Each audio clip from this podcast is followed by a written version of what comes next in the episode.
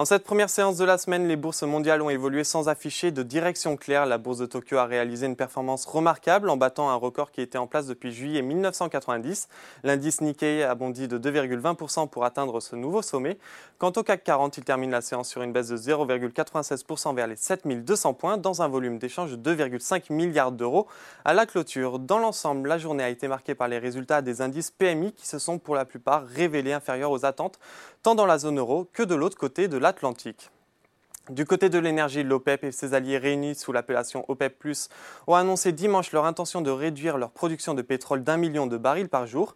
Cette décision a bénéficié à l'action Total Energy, mais malheureusement, jusqu'à l'ouverture du marché US, le titre cède 0,60% à la clôture. Encore sur le CAC 40, le secteur du luxe subit des prises de bénéfices. Les actions LVMH, Hermès et Kering cèdent toutes trois entre 0,95 et 2,03%, mais c'est Pernod Ricard qui se retrouve en bas du tableau.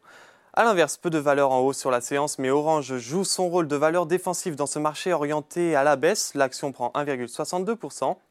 On passe sur le SBF 120. Valneva réalise une performance de 3,46%, Eramet s'adjuge 2,58%, porté par l'initiation de couverture de Stifel à l'achat.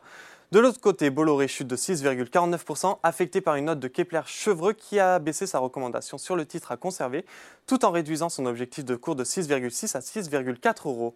Enfin, on termine par les marchés américains. À la clôture parisienne, les indices outre-Atlantique euh, présentaient des tendances divergentes. Le Dow Jones cédait 0,32%, alors que le Nasdaq affichait une hausse de 0,45%.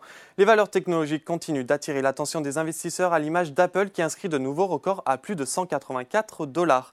Voilà, c'est tout pour ce soir, mais n'oubliez pas, toute l'actualité économique et financière est sur Boursorama.